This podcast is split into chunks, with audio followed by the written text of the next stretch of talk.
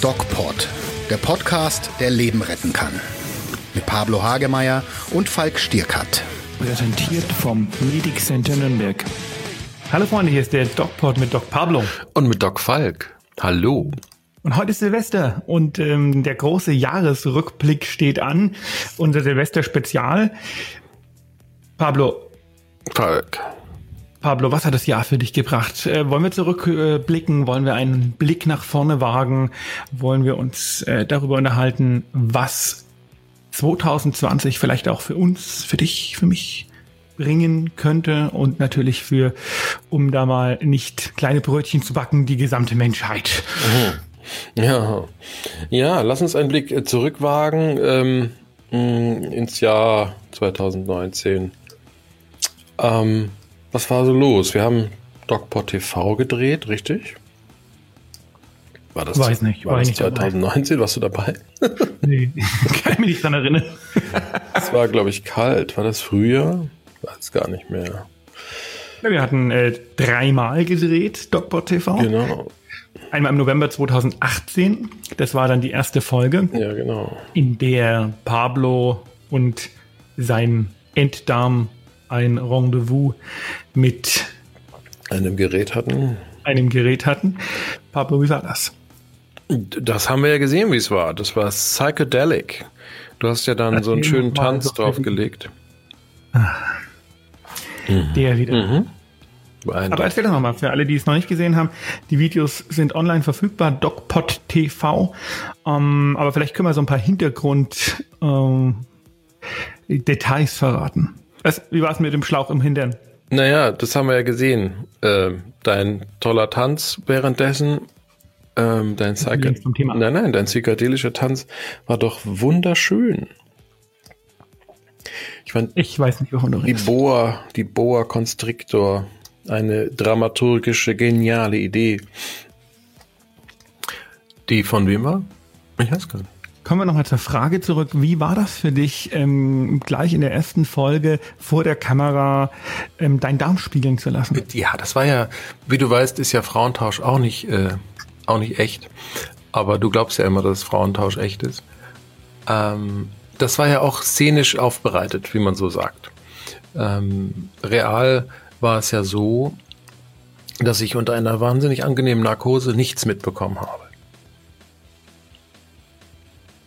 Das, äh, das soll so sein. Ne? ähm, und wir haben äh, gelernt, da Pablos Darm ist völlig in Ordnung.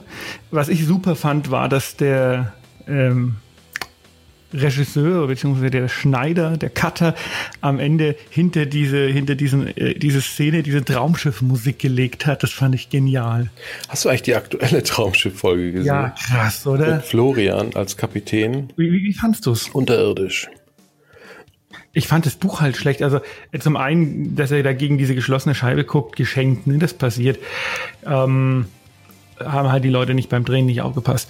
Aber ich fand das Buch halt einfach so, völlig unkreativ und, und, und, und langweilig und vorhersehbar und man wusste genau, wann, wie, was passiert und wie es ausgeht und ähm, das, das fand ich halt irgendwie so zum Einschlafen. Naja, das Publikum muss ja da abgeholt werden, wo es sich gerade befindet und wenn die gerade alle in Vollnarkose sind, dann muss man die Narkose halt ein bisschen verlängern.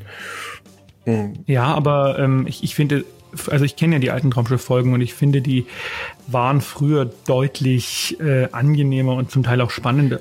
Den Silbereisen an sich fand ich gar nicht so schlimm. Wenn es nicht der Silbereisen gewesen wäre, hätte sich kein Mensch drüber beschwert. Also ich, ich fand, der Harald Schmidt hat sich schauspielerisch quasi nach vorne gearbeitet in dieser Episode. War einer der besten. Neben äh, Frau Wusso, die auch alles gegeben hat. Also die ganze Situation Traumschiff ist, glaube ich, ja, mehr oder weniger untergegangen äh, seitdem der, der Produzent von Bord gegangen ist. Ja, also der hat ja noch so ein bisschen diese Illusion gelebt, ähm, dass die Deutschen ferne Ziele mögen und diese Fernsucht zelebrieren. Und äh, mittlerweile ist es ja auch im Rahmen dieser ganzen Greta-Diskussion und die ganze Umweltdiskussion und die Luftverpester, äh, diese, diese, diese großen Schiffe, ist es doch ein, ein Paradoxon, ein nahezu pervertiertes Paradoxon, dass äh, wir Deutsche auf einem Schweröl verbratenden Megatonner eine Traumillusion aufbauen. Und wenn die dann ein bisschen merkwürdig künstlich rüberkommt, kein Wunder. Ich meine, wer will das sehen? Natürlich die Deutschen.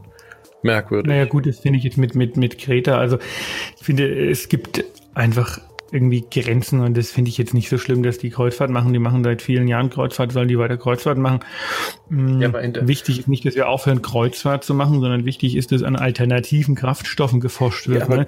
Du hast, die kannst den Leuten nicht das Leben verbieten. Nein, also, aber du kannst den die Illusionen. sollte man vielleicht aus, äh, ausklammern, weil da wäre ich gleich wieder äh, hochdruckig. Wenn du in der in der aber, ARD, wenn du in der ARD Mediathek eingibst, ähm, Traumschiff oder ähm, wie heißt das Ding? Kreuz, wie heißt das Ding? Äh, wie heißt diese? Traumschiff. Nee, wie heißt diese, dieses äh, Amida, glaube ich. Nee, wie heißt diese Art zu, zu reisen?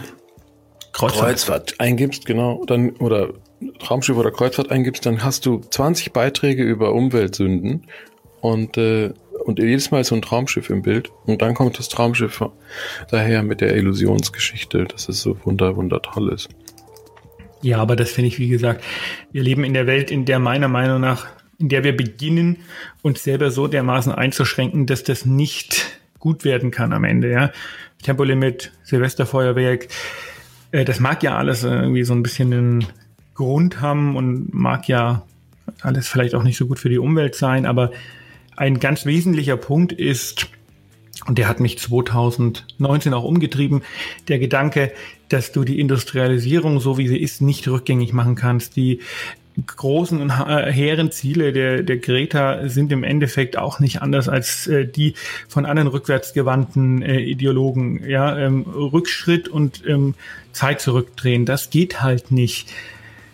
Wir müssen, ähm, wir, wir können nicht einfach aufhören zu leben. Wir müssen uns überlegen, wie können wir ähm, das, was unser Leben nun mal verursacht und unser Leben verursacht unnatürlich viel Emissionen und unnatürlich viel Müll und ähm, wird auf Dauer so nicht weiterzuführen sein. Aber du kannst den Leuten es auch nicht verbieten, weil sonst gibt es soziale Unruhen. Deswegen müssen wir uns überlegen, was können wir machen, um unsere Art zu leben aufzufangen. Und da ist der ähm, menschliche Erfindergeist gefragt und der hat bis jetzt noch immer ganz gut funktioniert. Deswegen glaube ich, dass die Lösung nicht im Verzicht steckt, sondern eher in der Innovation. Nee, Steve, das gilt natürlich auch fürs Traumschiff. Stephen Hawking hat ja vorgeschlagen, dass wir extraterrestrisch uns orientieren sollten. Ja, das würde ich gar nicht sagen, aber es gibt bestimmt, ich bin kein Wissenschaftler, ähm, es gibt aber bestimmt die Möglichkeit, CO2 zu speichern. Und jetzt ist die Frage, was machen wir? Schränken wir uns massiv ein, um fünf, zehn Prozent den CO2-Ausstieg zu reduzieren weltweit? Das ist eine utopische Zahl, das wird nie funktionieren, er steigt ja weiter. Das heißt, jagen wir eine Illusion hinterher, so wie das ähm, momentan en vogue ist, oder sehen wir es realistisch und sagen, das funktioniert so nicht, wir werden weiter ausstoßen und wir werden weiter, ähm, wir sind halt Mensch und wenn wir in Deutschland uns einschränken, machen es die Chinesen oder die Inder oder sonst was, die wirst du nicht zu einer kompletten, zu einem kompletten Wandel bewegen können, weil die uns geht seit 60, 70 Jahren super und diese anderen Länder wollen jetzt auch ihr Stück vom Kuchen haben. Und jetzt kommen die Deutschen und sagen, hier, pass mal auf, uns ging's aber super. Und jetzt haben wir aber gemerkt, ah, die Art zu leben ist äh, nicht sehr nachhaltig. Macht das bitte auch nicht. Das heißt, wir wollen denen praktisch verbieten, so zu leben, wie wir seit Ewigkeiten leben und wie wir es denen, oder was heißt wir, wie es die Kolonialisierung und die ganze Entwicklung diesen Ländern nie möglich gemacht hat. Die werden, die werden fassungslos sich umdrehen und gehen im besten Fall, aber die werden da sicher nicht mitmachen. Deswegen sollten wir uns überlegen, wie können wir das, was wir verursachen und was wir in Zukunft verursachen werden, effektiver wieder umwandeln. Also so eine Art ähm, Modul dazwischen schalten, dass die natürlichen ähm, Verhältnisse wiederherstellt, das beispielsweise, ich weiß es nicht, CO2 bindet, da gibt's ja so Algen, ähm, die das ganz gut machen. Was machen wir mit unserem Müll? Wie können wir unseren Müll effektiv verwerten? Also ich wünsche mir für 2020 eine nach vorne, nach vorne gerichtete Wissenschaft, eine nach vorne gerichtete Politik, die ähm, sich Gedanken darüber macht, wie bekomme ich die Konsequenzen unseres Lebens in den Griff und nicht, wie ändere ich unser Leben. Das war der politische Blog in unserem Blogpod. ja, er ist doch so. Also guck mal, wir diskutieren echt darüber, ob das Traumschiff noch zeitgemäß ist. Ah, weiß nicht. Das hat sich dramaturgisch überlebt und die Fälle sind immer dieselben und langweilig, aber wir können doch nicht aufhören, Traumschiff zu drehen, weil die Dinger die Luft verpesten. Also das ist schon, das gefällt mir nicht, wie sich das entwickelt. Na, zumindest ist es eine, eine, sind es zwei Extrempositionen, die medial stattfinden. Und äh, das ist mir aufgefallen und deswegen hat es mir auch weniger, weniger Vergnügen bereitet, das zu schauen, außer eben den, den Florian mal zuzuschauen, wie der versucht, Schau zu spielen. Kennst du ihn persönlich? Nee. Okay. Na, das ist aber, ähm, ist aber interessant, weil unter diesem Gesichtspunkt hätte ich es überhaupt nicht betrachtet. Ne? Ähm, das ist interessant, dass du das so betrachtet hast. Und das bringt uns gleich zum nächsten Punkt, nämlich der Frage, wir haben jetzt, ich habe jetzt schon ganz vorsichtig angerissen, was ich zu dieser ganzen großen 2019er Greta-Debatte halte und Umwelt und Fridays for Future und Extension Rebellion, die ich persönlich für äh, eine radikale Splittergruppe halte und ganz gefährlich. Ähm, aber hey, was hältst du davon? Wie naja, siehst du das? Greta, ähm, vor allen Dingen ist es eine tolle Idee. Also es ist ein toller Impuls, der ganz wichtig ist, äh, dass wir es auch mal ähm, wahrnehmen, auch wir 50-Jährige und äh, die. Äh, Moment, Moment, Moment, Moment, ganz kurz du ja, 50-Jähriger. Äh, 2020 wird es soweit sein. Ähm, und die äh, etablierten, äh, große Feier. Genau, die etablierten äh, äh, mal spüren. Also es geht ja um eine emotionale Wahrnehmung des Themas. Und ich glaube, das ist Greta auf jeden Fall gelungen. Und es ist äh, wäre jetzt vermessen zu sagen, dass sie nichts geleistet hat. Im Gegenteil, ich finde es fantastisch, dass äh, ein, ein Mädchen, das äh, wie auch immer supported wird und gepusht wird, was auch wunderbar ist, dass Eltern ihre Kinder unterstützen in dem, was sie tun. Ähm, ein Jahr nachdem sie anfängt, symbolisch Schule zu schwänzen, äh, vor der UNO eine Rede hält und, äh, und sogar Titelblätter kriegt. Also das ist schon eine tolle Karriere und eine tolle Entwicklung und eine tolle Message ähm, zu reflektieren, anstatt einfach nur blind äh, einem Weg zu folgen. Und das ist toll. Ja, da möchte ich mal, darf ich mal einhaken, weil ich habe da zwei, zwei Überlegungen dazu. Mhm. Zum einen zu der Rede, ja, die Rede, das war ja, ähm, fand ich ja. Äh, die Rede vor der UN. Die Rede vor der UN, also man muss mal sagen, ähm, das ist ein Mädchen aus reichem Elternhaus. Klar stand sie irgendwie äh, repräsentierend für, für andere Menschen, das ist schon klar. Aber äh, die hat in ihrem Leben soweit ich das weiß, ich kenne natürlich nicht alle Details, aber zumindest äh, unter dem Klimawandel nicht sonderlich leiden müssen. Ganz im Gegenteil, er hat ja eine enorme ähm, mediale Aufmerksamkeit gebracht. Ähm, sich jetzt da so hinzustellen und da einen ähm, ähm, ja, ich fand es schon fast psychiatrisch, wenn man sich den Blick auch angeschaut hat und so dann. Ja, aber da muss also, ich auch jetzt mal kurz eingrätschen. Die, die ja, also die, frage ich dich ja. Auf, auf so auf so eine Flughöhe, glaube ich, können wir uns nicht einlassen vor einer Diskussion, weil es zum einen tatsächlich jetzt rein Ferndiagnose ist oder Fernbetrachtung ist der Situation. Machst du doch bei Trump aber auch. Ja, Trump ist aber der best dokumentierteste Mensch seit Menschheitsgedenken. Der gibt es so viele Dokumente über diese Person ähm, dass man das äh, bei Greta nicht sagen kann. Und ähm, deshalb ist es bei Trump legitim, zumindest möglich. Ob es legitim ist, ist die Frage, kann man diskutieren, aber es ist möglich.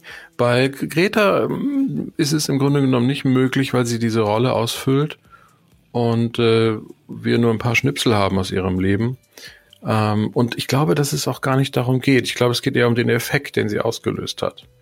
Weil der Effekt ist. Weil der Effekt war kein guter. Der Effekt, den sie ausgelöst hat, war, dass Menschen, ähm, wie zum Beispiel ich, begonnen haben umzudenken. Ich habe am Anfang gesagt, ja, das ist super, was die machen und, alles, alles wunderbar und so weiter. Und ich begann dann irgendwann mir Gedanken darüber zu machen, welche Motivation da dahinter steht und ähm, vor allen Dingen welche Ideologie. Und ich bin ja kein Freund von Ideologien. Und das hat sich für mich nach diesem, der UN-Auftritt war so ein bisschen so ein, so ein, so ein Turning Point, hat sich das dann in eine äh, gefährliche ideologische Richtung entwickelt, weshalb ich glaube, dass die äh, Frau Thun, das Fräulein Thunberg der Sache kein keine Hilfestellung geleistet hat mit diesem Auftritt. Der hat viele Menschen dazu gebracht, ihre unterstützenden Gedanken doch nochmal zu überdenken. Da hast du, ja, das, das ist jetzt sozusagen die, die, der, der, der, die Überlegung der Überlegung, also ein Double, Double Flip. Und natürlich kann man sich überlegen, ob dahinter irgendeine größere ideologische Idee steckt, die, die man vielleicht nicht so gut findet. Das kann man sich überlegen, sollte man sich natürlich auch, gehört mit dazu. Äh, ändert aber nichts an der Tatsache aus meiner Perspektive, dass erstmals richtig weltweit massiv und auch in der jungen Generation darüber nachgedacht wird, was ist sinnvoll, was ist nachhaltig, was ist nicht äh, so nachhaltig. Und die Nachhaltigkeitsdiskussion gibt es ja schon seit 20 Jahren im Grunde genommen. Nur hat sie noch nie diese Größe, diese mediale äh, Aufmerksamkeit bekommen. Und das ist der Effekt. Ich glaube, das ist wirklich der Effekt. Und für mich persönlich hat sich schon was verändert. Äh, 2019, was jetzt beispielsweise, ich weiß nicht, wie es bei dir das Einkaufsverhalten entscheidet. Also ich entscheide mich jetzt immer eher, nicht mit Plastik eingepackte Dinge zu kaufen. Und das ist für mich, finde ich, schon positiv. Ja. Also so, kleine Veränderungen, glaube ich, auch als Vorbild, das ist schon, schon, äh, schon wichtig. Also ich würde das gern mal äh, trennen. Das finde ich ganz wichtig, das zu trennen. Nachhaltigkeit und nicht mit Plastik einzukaufen, ähm, finde ich super wichtig. Wir sind schon seit Ewigkeiten mit Korb unterwegs weil ähm, ich es völlig absurd finde, eine kleine Plastiktüte zu benutzen, um Tomaten einzupacken, die ich die, die keinerlei Sinn erfüllt. Ja, also dieses, dieses Produkt wird genommen, da packe ich die Tomaten ein, zu Hause packe ich wieder aus und die Plastiktüte fliegt in den Müll. Das mache ich schon seit Jahren so und das finde ich schon seit Jahren absurd. Aber wie stark das, ist denn der, der, der Paradoxie in deinem Leben? Ich meine, ist dir das aufgefallen? Nein, gar nicht. Mein Sicher. Problem, ja, mein Fleischkonsum. Problem, was ich, darüber haben wir ja gesprochen. Mein Problem, was ich habe, du bist der Killer und der, der, der Jäger. Ja, aber Problem, der, welches Fleisch isst du denn, wenn du Fleisch isst, zum Beispiel? Ist es regional oder ja, ist natürlich, regional. Mhm. Da, da achte ich schon sehr drauf. Wurst und Co. esse ich gar nicht mein Problem mit dieser ganzen Klimadebatte und mit dieser ganzen Greta-Debatte ist, dass dadurch eine enorme Spaltung der Gesellschaft äh, als Konsequenz äh, erblüht. Und die sehe ich viel größer als die, die 2015 durch die Flüchtlingskrise ähm, eingesetzt hat. Denn es gibt niemanden, der das neutral sieht. Es gibt entweder Leute, die das super finden und fanatisch dafür brennen. Das wäre auch mein zweiter Punkt gewesen. Nämlich die Emotionalisierung, die du positiv angesprochen hast, sehe ich extrem negativ und extrem gefährlich, ähm, weil das so, sowas gehört in solche Debatten gar nicht rein. Also das ist Punkt eins. Und es gibt Leute, die das einfach zu 100 Prozent ablehnen. Es gibt kaum jemand, der sagt, na ja, ein bisschen Umweltschutz ist schon supi, aber so ganz komme ich mit der Greta auch nicht klar, sondern es gibt fanatische ähm, Befürworter und es gibt fanatische Gegner. Und das führt zu einer super unangenehmen, super gefährlichen Spaltung der Gesellschaft. Das führt dazu, dass ähm, auch Jung und Alt gegeneinander aufgewiegelt werden. Das führt dazu, dass sich auch die öffentlich-rechtlichen dazu hinreißen lassen, so ein Irrsinn zu machen wie mit diesem Kinderchor, was ich, ähm, was ich äh, nicht gut Das ist fand, aber ein heftiger Hüpfer, aber gut. Ja gut, aber das hat alles was damit zu tun. Wir ja, ich finde aber die Spaltung der Gesellschaft ist eher auf Menschen zurückzuführen, die Donald Trump heißen oder die äh, Bolsonaro heißen äh, und nicht auf ein, ein 16-jähriges Mädchen. Also da psychiatrisch ist da folgendes Phänomen äh, am Werk, dass wir die Unzulänglichkeit unserer Welt auf jemanden projizieren ähm, und übertragen, den wir angreifen können. Ja, den wir also klein halten können oder den wir ähm, ja, wie, wie Dieter nur vielleicht sich sogar, man sich sogar so sehr darin vergaloppieren kann. Ähm, aber die ganzen Dinge der, der, des, des Reflektierens, das ist doch eher entscheidend. Also für mich ist so ein Auslöser, so ein Tipping Point, würde man das nennen, also so ein Wechselpunkt, wo, wo sich alles wechselt, so ein Wendepunkt, wo sich vieles kristallisiert und zeigt, äh, ist eben so ein Signal. Ähm, was dann daraus entsteht, und da sind Emotionen sehr wichtig, muss natürlich kongruent und stimmig sein, und nicht übertrieben sein. Das ist ja auch immer die Fehlwahrnehmung von Emotionen, dass Emotion eben eine übertriebene Reaktion ist. Das ist es ja gar nicht.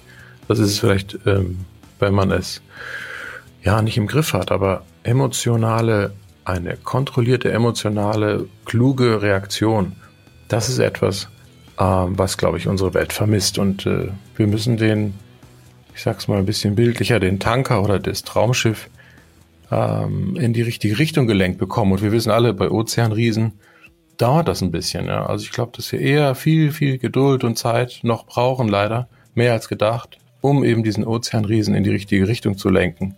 Und ähm, das wird auch 2020 nicht passieren. Das wird sicher auch 2025 nicht passieren, aber die Richtung, glaube ich, stimmt schon mal.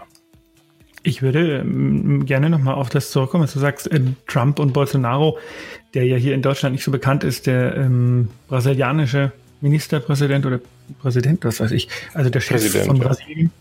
Ja. Ähm, die sind für mich nicht an der Spaltung der Gesellschaft schuld, die sind für mich Symptome der Spaltung der Gesellschaft, denn das sind Menschen, ähm, Boris Johnson ist sicherlich ein, ein, ein weiteres Beispiel, das sind Menschen, die durch Wahlen äh, hervorgegangen sind. Es gibt solche Leute immer.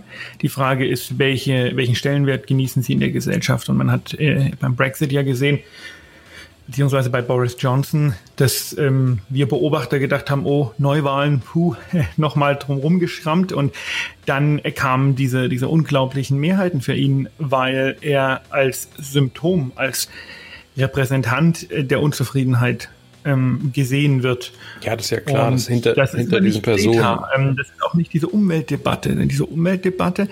Ähm, Nochmal kurz ergänzt, die, hinter den Personen steht natürlich eine, eine, eine ganze ähm, Gruppe an Personen, die für bestimmte Interessen eintreten. Das ist ja klar. Also wenn wir sagen, Trump steht für etwas oder Bolsonaro steht für etwas, meine ich natürlich, oder meint man natürlich auch sein, das ganze Bündel, was um diese Person sich schart. Nicht? Das ist ja klar. Das ist ja nicht nur eine Person, das wäre das schon. Aber die, die Überlegung, die dahinter steht, ist doch, dass ähm, der Unterschied zwischen dem Umweltaktivismus und, und ähm, Trump und den ganzen Populisten, die zurzeit ähm, an der Macht sind, darin besteht, dass diese Leute, auch wenn es uns nicht schmeckt und auch wenn es bitter ist, durch mehr oder weniger demokratische Wahlen an die Macht gekommen sind. Während die Umweltaktivisten, und das ist das, was ich mit so großer Sorge sehe, eine gesellschaftlich doch relativ kleine Gruppe sind, die aber laut schreien und entweder denken, sie repräsentieren die Mehrheit und da haben sie äh, viel mit anderen gemeint, die glauben, sie würden das Volk repräsentieren. Und auf der anderen Seite Umwälzungen wollen, die sie für unabdingbar halten, die aber gesellschaftlich nicht mitgetragen werden. Ich sehe das hier bei uns in Erlangen. Da gibt es so eine äh, radikale Splittergruppe, das ist die, die, die irgendeine Klimaliste ist das. Und die wollen für Erlangen Umwälzungen, die nicht, die, die, die nicht mehrheitsfähig sind. Und ähm, durch das laute Schreien und das laute sich zeigen, bekommt das Ganze eine, eine Dynamik, die eben Lieb, Liebende und Hassende produziert, aber nichts dazwischen. Und das ist für glaub mich. Ich nicht. Ähm, das glaube ich nicht. Doch, ich glaube auch nicht, dass Greta zu einer radikalen Splittergruppe gehört. Ähm, ich glaube, das ist schon radikal. Wenn man, hm. man, schau dir mal die, die Aussagen Ja, aber was heißt denn radikal? Also die, von, na, radikal heißt zum Beispiel, das war 2019, um mal den Bogen zum Jahresrückblick zu spannen, eine Aussage der Umweltaktivisten, ähm, differenzierter gesehen eine Aussage von Extension Rebellion, die ja, aber das ist doch die Splittergruppe, aber die, die, die können wir ja nicht. Future hervorgegangen sind und Fridays ja. for Future hat sich damit auch identifiziert. Anfangs. Die gesagt nicht, haben, die gesagt haben, wenn die Demokratie es nicht schafft, einen Wechsel im ähm, in unserem Umweltbewusstsein zu kreieren, dann muss die Demokratie weg. Sinngemäß. Das war jetzt kein Zitat, aber das war das, was sie gesagt haben. Und ähm, hätte das eine andere Organisation gesagt, wäre wär der Verfassungsschutz da gewesen und dann wäre Ende Gelände gewesen. Und das ist einfach eine zutiefst verfassungsfeindliche Aussage. Und ich finde es besorgniserregend, dass es keinen Aufschrei gibt, dass offensichtlich die in Anführungszeichen hehren Ziele der Aktivisten ihre Methoden rechtfertigen. Und das finde ich extrem bedenklich, weil die Ziele ja, völlig aber das egal stimmt. sind. Ja, aber da, da ist die Geschichte noch weitergegangen und das müsste man auch erzählen, dass sich dann äh, Fridays for Future davon emanzipiert hat und sogar Extinction Rebellion sich von seinem Führer deutlich distanziert hat, weil der so Achtung. Sprüche kloppt. Bitte? Achtung, Wortwahl. Was habe ich gesagt? Führer. Ja, das ist ein, der Anführer, der Führer, der Vorstand, keine Ahnung, wie die sich nennen. Aber ich finde es ein bisschen ver verzerrt äh, wahrgenommen, weil die, die radikalen Splittergruppen, wie wir sie nennen, wie du sie nennst, äh, die quasi in Haftung oder als, als Stellvertreter für die gesamte Bewegung, für die große Idee äh, jetzt umdenken zu müssen, äh, quasi in, in Haftung zu nehmen, das ist, das finde ich nicht in Ordnung, weil da sind die Dinge tatsächlich so, dass es ähm, immer radikalere Stimmen gibt.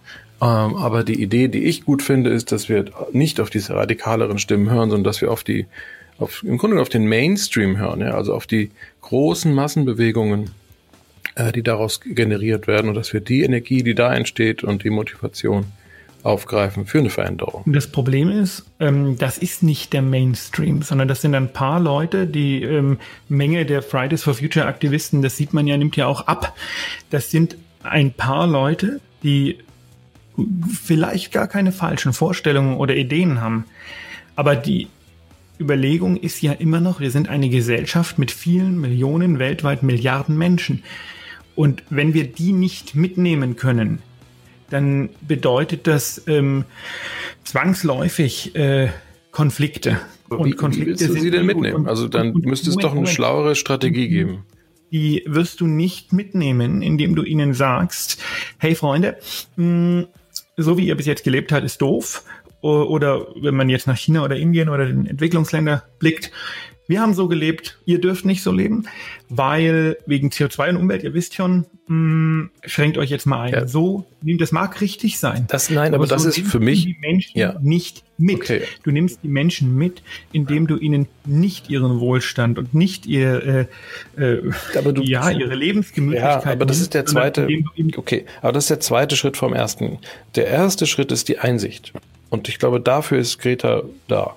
Der erste Nein. Schritt ist die, doch, der erste Schritt ist die Einsicht, äh, die Erkenntnis zu sehen, dass sich deine Generation echauffiert und äh, entrüstet und auch meinetwegen emotional ein bisschen übertreibt. Äh, da echauffiert sich keine Generation, da echauffieren sich ein paar tausend Leute. Da, äh, der Großteil der Leute sitzt Freitag in der Schule. Und ja, ist aber eben, da, dazu ist eben, dazu ist eben meiner Meinung nach, und wir wollten eigentlich einen Jahresrückblick ja. machen, aber dazu ist Greta und die Friday for Future Bewegung war wichtig 2019. Da, gerade nicht da, weil was die machen, ist Menschen, die schon sich bewusst waren und langsam umgedacht haben, in, in eine Konterposition zu stellen, ja, die, die dann sagen, okay, wie, wie mich jetzt in dem Moment. Ähm, ich achte auf Regionalität, ich vermeide Plastik, ich versuche Nachhaltigkeit, ich äh, fahre, wo es geht, Fahrrad oder laufe, also alles Dinge, mh, die jetzt nicht äh, unbedingt so umweltschädlich sind.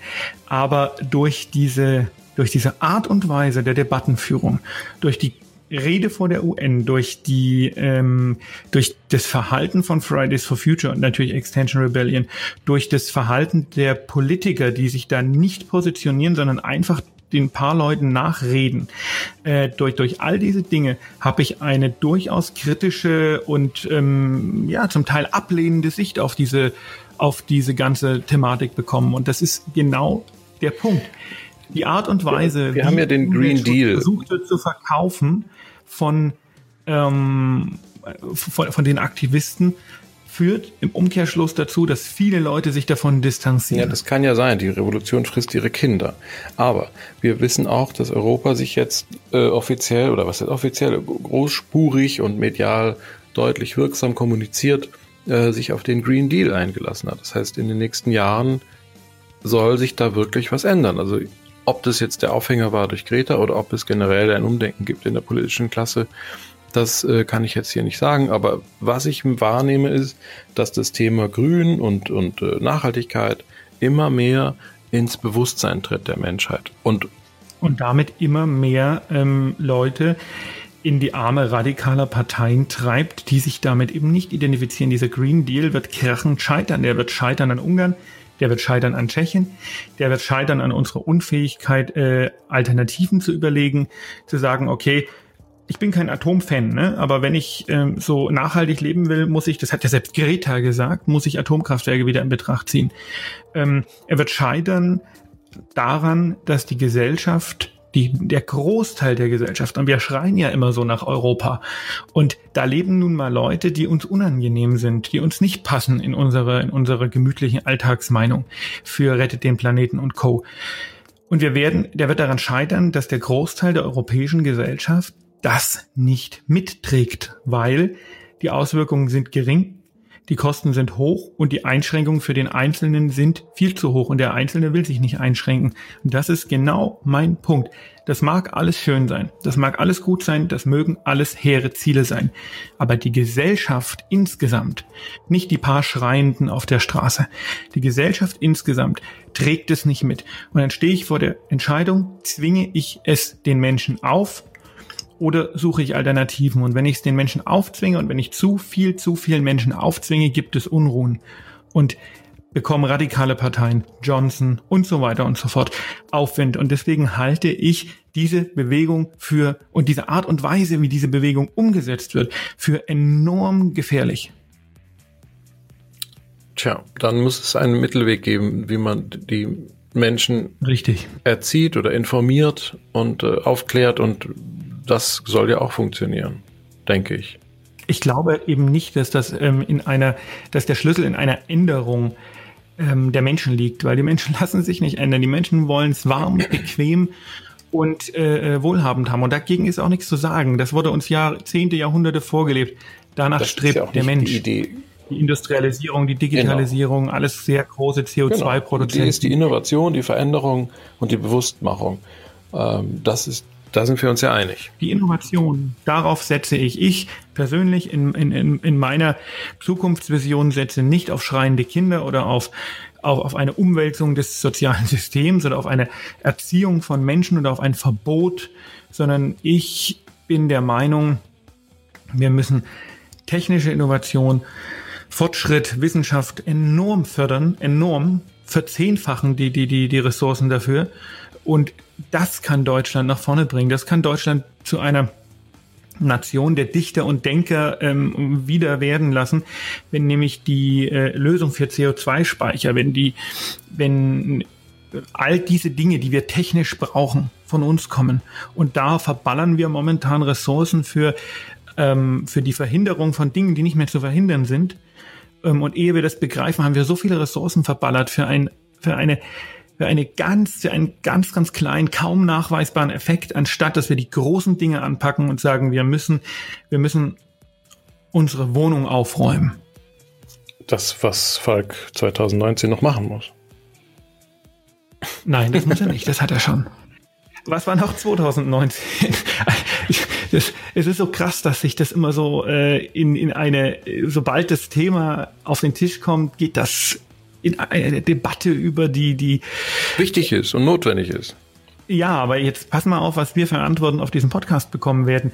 Das ist eben auch so ein Ding, das mir gar nicht gefällt. Ich habe mir gestern die Dieter Nur ähm, Folgen nochmal angeschaut und der Mann sagt keine dummen Sachen.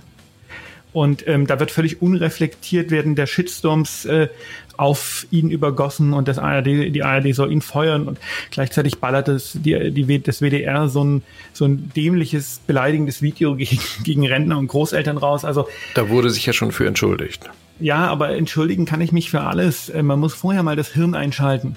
Und, naja, das ist ja wohl jetzt auch wieder, wenn du sagst, die Menschheit lässt sich nicht erziehen oder umerziehen, dann können sie sich auch nicht davor bewahren, mal Fehler zu machen und das Hirn mal nicht einzuschalten. Und das mag sein, aber das öffentlich-rechtliche Fernsehen ist neut zur Neutralität verzichtet und diese Stellung wird gerade durch so ein Video nicht eingenommen. Ganz im Gegenteil, da wird massiv Stimmung gemacht und wieder ein Schritt in die Richtung, dass die Gesellschaft mehr gespalten wird. Und das das weiß ich jetzt auch nicht, ob das wichtig. so pauschal zu sagen ist.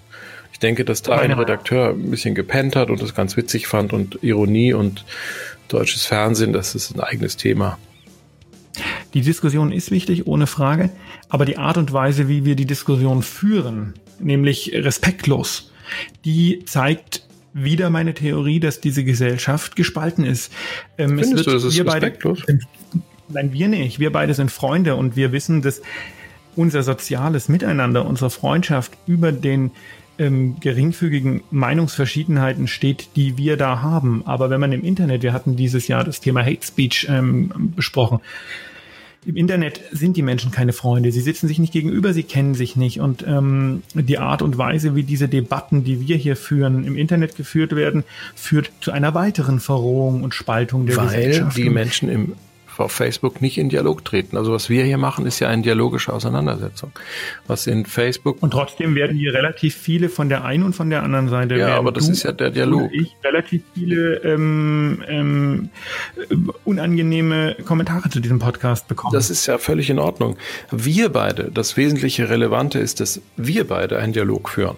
Und wenn jeder in der Gesellschaft, und das ist jetzt sehr verallgemeinert, aber wenn mehr in der Gesellschaft eine dialogische Auseinandersetzung miteinander führen würden, anstatt sich auf äh, Allgemeinschauplätzen und Pauschalaussagen zurückzuziehen, dann würden wir äh, einen, eine, einen Konsens finden, also einen, einen lebbaren Kompromiss. Und dann könnten wir kapieren, dass es nicht darum geht, ähm, sich auf radikale Positionen zurückzuziehen, sondern dass man zunächst einen Meinungs- Impuls hat und den dann an die Realität anpasst und guckt, was machbar ist. Und dann sind wir wieder in der Politik, das ist doch klar. Aber da und, bist du ja äh, genau meiner Meinung und ich, ich Wieso bin ich ähm, genau deiner Meinung? Ja, weil ich das ja auch sage. Ich sage, die Gesellschaft muss mitgenommen werden. Ich nehme aber wahr, dass das, mitgenommen werden, klar. ich nehme aber wahr, dass das ähm, auf politischer Ebene und auf Aktivistenebene nicht passiert. Die Politiker rennen fast alle, selbst unser bayerischer Ministerpräsident oder der CSU, den, äh, ich sage immer, Klima- oder Ökopopulisten nach ähm, und nehmen Hashtag Bauernaufstand dieses Jahr, nehmen ähm, Teile, große Teile der Gesellschaft nicht mit, weil sie glauben, und das ist meine Wahrnehmung, es ist aktuell unglaublich en vogue, diesen, diesen grünen Gedanken nach vorne zu bringen, weil die Grünen ja auch im Aufwind sind, aber ähm, viele oder relevante Teile der Gesellschaft fühlen sich dadurch nicht mehr repräsentiert und vernachlässigt. Und jetzt passiert Folgendes. Die großen Parteien, CDU, SPD, CSU, äh, ist SPD noch eine große Partei? Na, nennen wir sie mal noch für das nächste Jahr.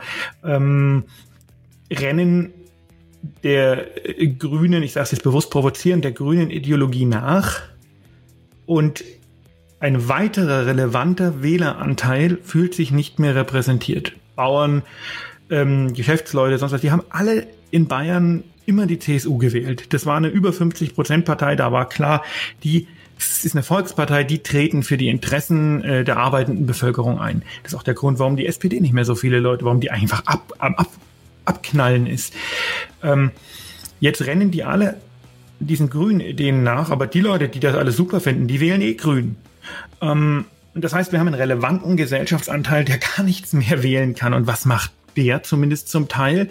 Der geht in die radikalen Positionen. Und das ist meine, ähm, meine Angst eben allgemein, dass diese, schon seit 2015 meine Angst, dass diese, ähm, diese, diese sich im Wind wehende Fahne der ehemaligen Volksparteien und jetzt wieder durch die Klimakrise die Menschen in Richtung der populistischen oder der extremen Parteien führt, was dann natürlich irgendwann nicht mehr ignoriert werden kann und zu schwerwiegenden sozialen Auseinandersetzungen führt. Tja, das ist eine der möglichen Varianten.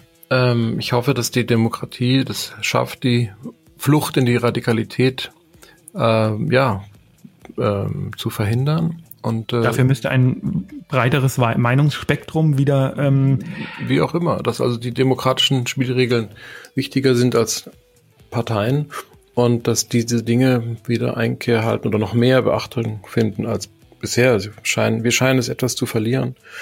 Und ähm, das kann man sich ja für 2020 wünschen, ja, dass wir mehr Demokratie ähm, ja, wagen. wagen. Warum nicht? genau.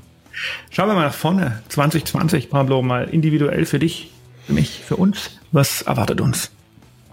Also für 2020 ähm, sehe ich viele Dinge. Das größte ähm, Projekt, was, was ich jetzt auch schon spüre, wie eine kleine Welle heranrollen, ähm, ist die, die Vorstellung meines Buches. Das finde ich ganz spannend und ganz toll. Und da oh, bin ja. ich sehr, sehr neugierig drauf, wie das, wie es ankommt. Ähm, da gibt es schon eine kleine Lesereise. Ähm, ich werde auch in Cottbus sein und in Berlin. In ähm, Erlangen? Nee, da weiß ich noch nichts von. Ich hatte versucht, das zu organisieren. Ja, nö, habe ich noch nichts von gehört. Ich werde auch in ähm, Ravensburg sein, ähm, vielleicht auch in Österreich. Also da werden wir gucken, dass wir das Thema Narzissmus und äh, die Vor- und Nachteile des Narzissmus und die Schattenseiten und die glänzenden, schillernden Seiten, dass äh, wir die mal ein bisschen anders erzählt bekommen. Und ich habe äh, in meinem Büchlein versucht, das erzählerisch äh, zu machen, mit verschiedenen Erzählsträngen, das so verwebt, dass es, glaube ich, einerseits die Normalität davon berichtet und andererseits auch die Extremvariante. Und da bin ich, ich gespannt. Auf das Buch. Ja. Und was haben wir noch? Dann machen wir DocPod TV ähm, im Februar. Drehen wir die nächsten Folgen, die, glaube ich, nochmal ein Level weitergehen. Nochmal mehr ins äh, Psychologische auch reingehen, uns abtasten innerlich, Falk. Ja, da bin ich begeistert. Was ist bei dir los 2020? Ja, also äh, zum einen zum Docport TV, da hast du mir Themen aufgezwungen, die ich äh, massiv verneint habe. Wir werden noch nicht verraten, welche, aber ähm, da ist unsere Freundschaft auf eine äh, äh, harte Probe gestellt worden, weil ich mich verweigert habe und das emotional immer noch tue, aber mich darauf besonnen habe, dass äh, Freunde doch, äh, wenn du mich jetzt zu viel Sand grinsen sehen würdest. Ja, ich bin so auch gerade die ganze Zeit. Äh, was erwartet mich 2020? Also zum einen ähm, individuell äh, ist es so, dass äh, das betrifft ja auch uns irgendwo als ähm, medizinische Serienberater. Ich habe die, die Rechte an Büchern von mir verkauft und das wird jetzt verfilmt irgendwie, irgendwo, irgendwann. Und da werden wir gemeinsam auch äh, die Drehbücher mitberaten und das wird natürlich ein Riesenprojekt. Ich vom Projekt, also meines Lebens will ich jetzt nicht sprechen, ne? aber es ist natürlich eine Riesenehre für einen Autor, wenn die Bücher verfilmt werden sollen. Da bin ich doch recht aufgeregt und freue mich, dich an Bord zu haben. Da ist die, die nächste, der nächste Level erreicht quasi. Ne? Also wenn man erlebt genau. die Dinge, man schreibt sie auf und dann gibt es jemand. Kommt irgendjemand, der sich dafür der möchte das verfilmen. Und, und wer wird die Hauptrolle spielen? George Clooney? Das wäre schon schön. Nein, weiß ich noch nicht. Da ist die Planung noch ganz am Anfang und mehr kann ich auch nicht drüber sagen, weil ähm, das darf ich nicht. Aber ähm, das wird sicherlich sehr spannend und sehr, sehr cool und da werde ich euch auf dem Laufenden halten. Und ähm, der zweite, der zweite Höhepunkt, ähm, beruflicher Natur, wenn man das so sagen mag, ähm, ist, also zum einen fange ich in einer, in einer Klinik jetzt an für ein Jahr auf einer inneren Abteilung. Das ist sehr interessant, aber ich jetzt nicht als beruflichen Höhepunkt bezeichnen. Der nächste berufliche Höhepunkt ist ähm, die, äh, das, äh, die Veröffentlichung des Buches, was ich zusammen mit äh, dem Professor Lars Breuer aus Erlangen geschrieben habe, wo es, ähm, es wird heißen, der belogene Patient. Das war der Titel, es, um den ihr so gerungen das habt. Das war der Titel, um den wir so gerungen haben. Und ähm, es geht darum, ähm, es ist ein bisschen ähnlich aufgebaut dem Ernährungskompass. Wir haben die ähm, ja, wir haben die Literatur durchforstet, wir haben recherchiert, wir haben ähm, uns äh, ganz intensiv informiert und wir haben medizinische Behandlungs- und Therapiekonzepte, die eigentlich ähm, häufig von, von Patienten angenommen werden oder Ideen oder Vorstellungen von der Medizin, die viele Menschen haben, auf ihre auf ihren Wahrheitsgehalt überprüft und geschaut, äh, was stimmt denn und was nicht. Und wie aus dem Titel der belogene Patient schon hervorgeht, ähm, war die Recherche ernüchternd und das Buch sicher aufrührend und zum Teil auch, ähm, ja, äh, unangenehm für, für einige Interessengruppen, weil viele Dinge, die wir als wahr erachten und, und als, als medizinisch gesetzt tatsächlich keinerlei Grundlage haben. Und das ist, das war eine erschreckende Wird es verfilmt? Und da, Was denkst du?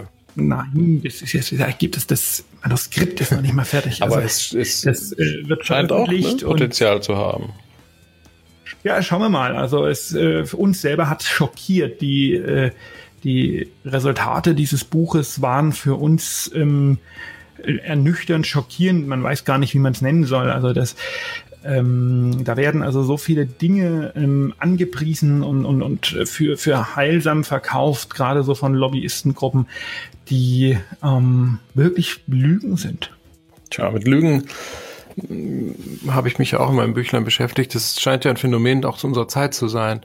Äh, wobei, nachdem wir über äh, Fake News gesprochen haben, äh, feststellen mussten, dass es äh, schon seit äh, vielen, vielen hundert Jahren Fake News gibt, nicht? Ah, die hießen halt nur anders. Ähm, Hast du das mit der Zwiebel an dem Körper? Ja, das ist eine frappierende Studie. Ich glaube, frappierend ah, ist das Wort, was du vorhin gesucht hast. Frappierend. Aha. Also ich habe jetzt äh, ganz viel Kürbisse gegessen und es geht mir viel, viel besser. Ah, wunderbar, wunderbar, wunderbar. Ähm, kann ich gleich mit ins Buch aufnehmen? Ja, unbedingt. Ja, Pablo, letzte Frage für dieses Jahr. Feuerwerk, ja oder nein? Natürlich gibt's Feuerwerk.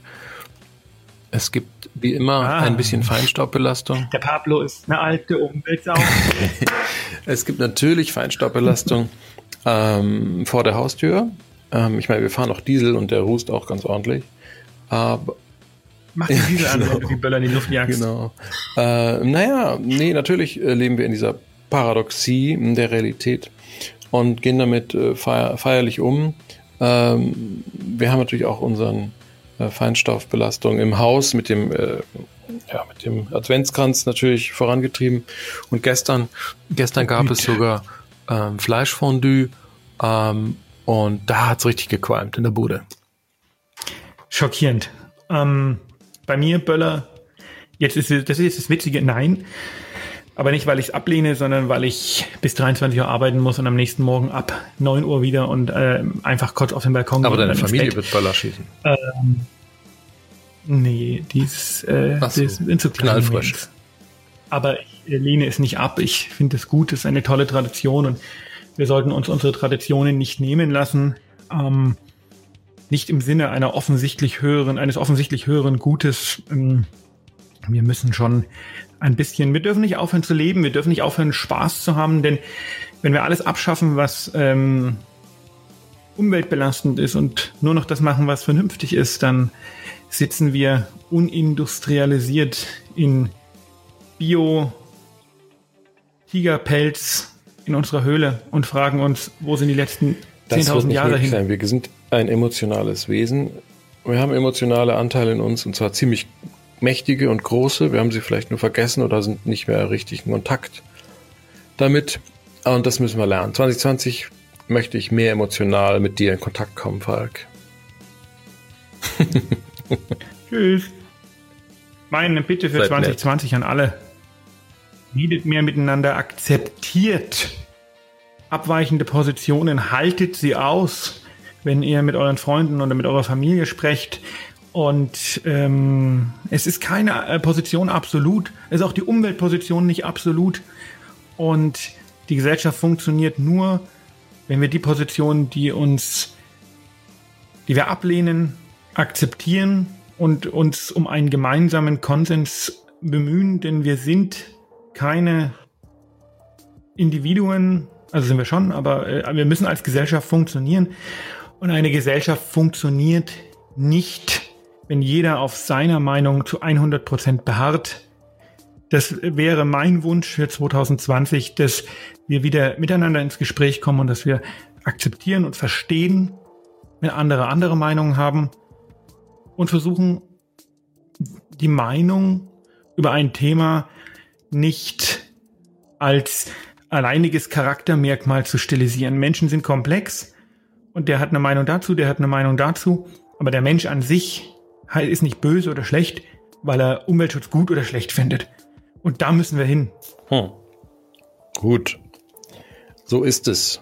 So wird es sein. Und in diesem Sinne, rutsch schön. Bleibt gesund. Hast du schon bleibt gesund gesagt?